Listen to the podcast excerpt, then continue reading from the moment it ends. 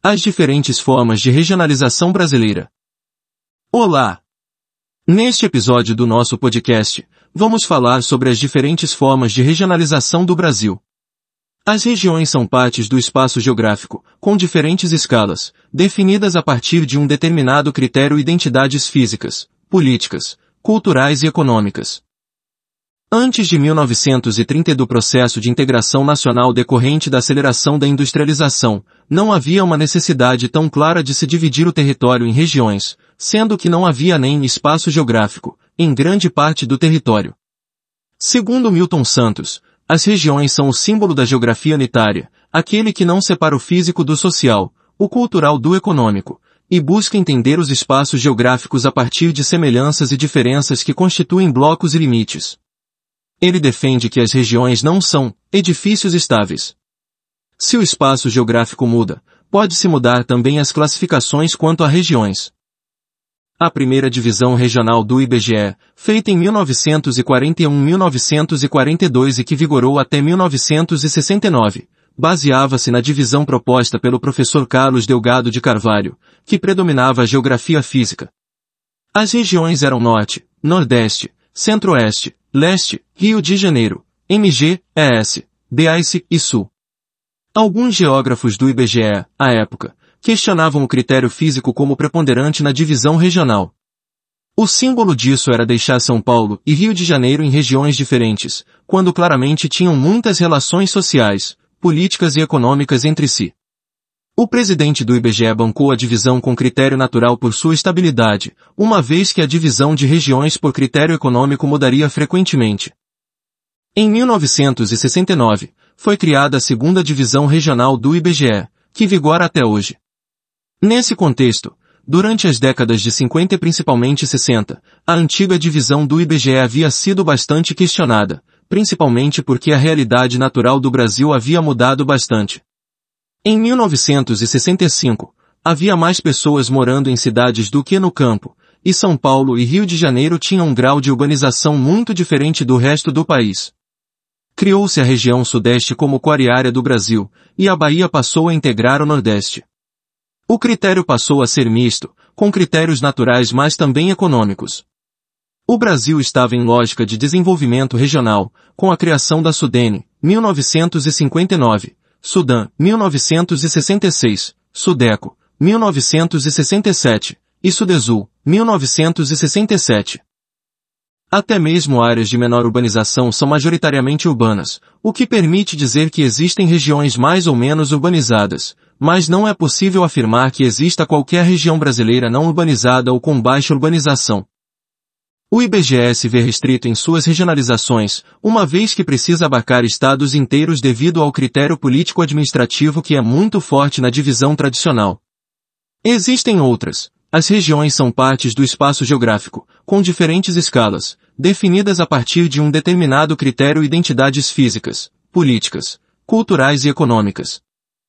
Brasil, Antes de 1930 e do processo de integração nacional decorrente da aceleração da industrialização, não havia uma necessidade tão clara de se dividir o território em regiões, sendo que não havia nem espaço geográfico, em grande parte do território.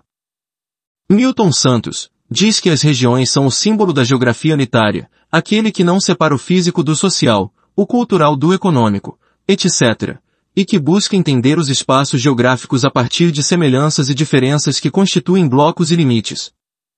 Defende que regiões não são edifícios estáveis. Se o espaço geográfico muda, pode-se mudar também as classificações quanto a regiões. Divisões regionais do Brasil. Antecedente para a primeira divisão oficial do IBGE.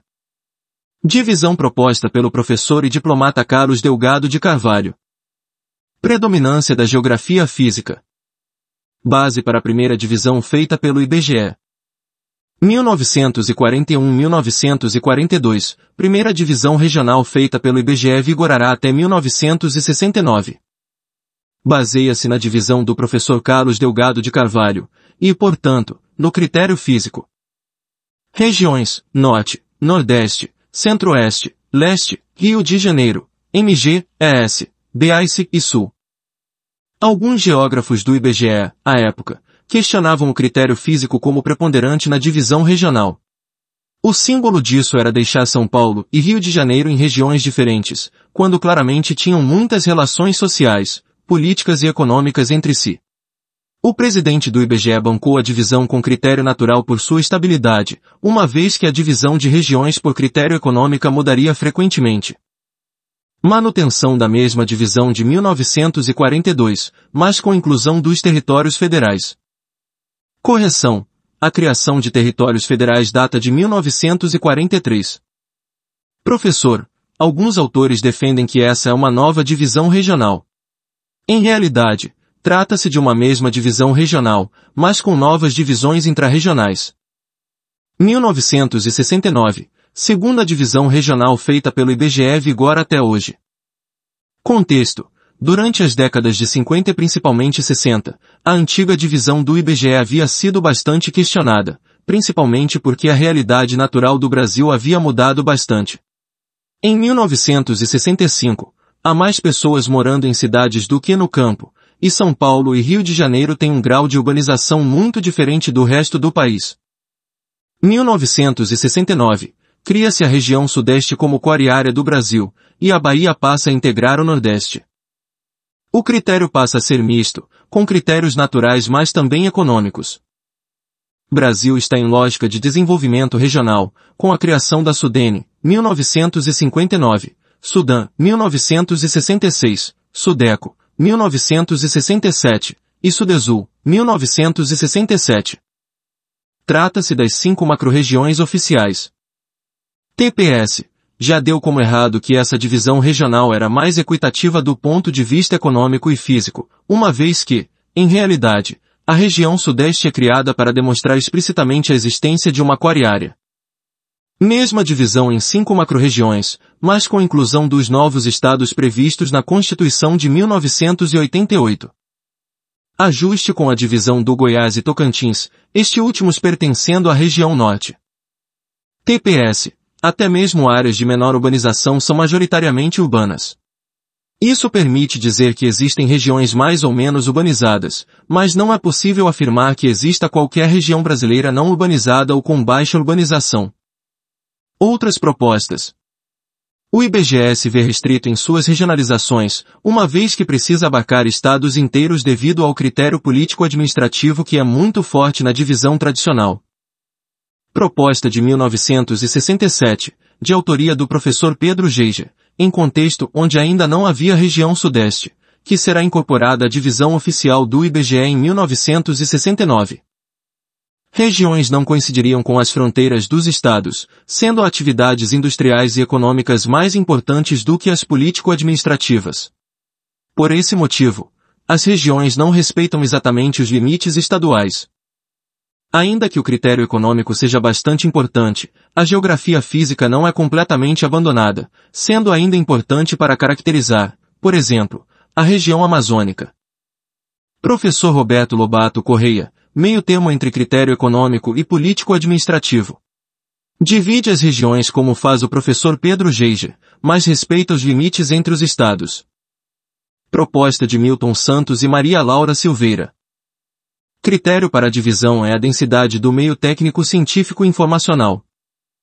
Por mais que houvesse uma difusão razoável desse meio no centro-oeste, em especial Brasília e Goiânia, Milton Santos considerava que as decisões políticas e econômicas ainda vinham da região concentrada. A região centro-oeste, Mato Grosso, Mato Grosso do Sul, Goiás e Tocantins, teria razoável distribuição do meio técnico científico informacional, tendo este, porém, se estabelecido sobre um território praticamente natural, ou melhor, pré-técnico, onde a vida de relações era rala e precária. Nesse sentido, Tocantins teria mais relações com o centro-oeste do que com a região amazônica. Binomios, autores, ao descrever as regiões de acordo com a difusão diferenciada do meio técnico científico informacional, utilizam binomios como luminoso opaco, rápido, lento e fluido viscoso. Crítica, Brasília, Goiânia e Anápolis cada vez mais fazem parte da aquariária brasileira, além do fato de que o Nordeste tem se dinamizado muito mais, além de ter espaços que se diferenciam dos outros. Mesorregiões. Amazônia Legal, inclui Mato Grosso, Tocantins e Oeste do Maranhão. 2008. Plano Amazônia Sustentável. Criação de subdivisões da Amazônia Legal. 1. Amazônia Ocidental, menos desmatada. 2. Amazônia Central, com presença de rodovias. Dever-se-ia conciliar atividade econômica e preservação ambiental. 3. Arco do povoamento adensado, área mais desmatada. Polígono das Secas, englobando parte do Piauí, Ceará, Rio Grande do Norte, Paraíba, Pernambuco, Alagoas, Sergipe, Bahia e Minas Gerais. Matopiba, Maranhão, Tocantins, Piauí e Bahia. 2015, Dilma criação da Agência de Desenvolvimento Regional do Matopiba, com três eixos estratégicos. 1. Infraestrutura. 2. Inovação e tecnologia e 3. Ampliação da classe média rural. 22% da área total da região não poderão abrigar atividade agropecuária, por se tratarem de assentamentos de reforma agrária, terras quilombolas, terras indígenas ou unidades de conservação. Regiões geográficas intermediárias e imediatas.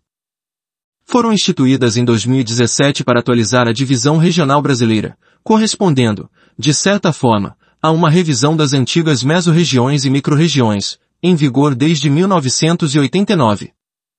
Atualmente, o Brasil é dividido em 510 regiões geográficas imediatas agrupadas em 133 regiões geográficas intermediárias. Regiões geográficas imediatas são agrupamentos de municípios que têm como principal referência a rede urbana, tendo como base um centro urbano local. Leva-se em consideração a conexão com cidades próximas, relações de dependência e deslocamento da população, prestação de serviços e trabalho. Regiões geográficas intermediárias são agrupamentos de regiões imediatas, articuladas a partir da influência de uma metrópole, capital regional ou centro urbano representativo dentro do conjunto.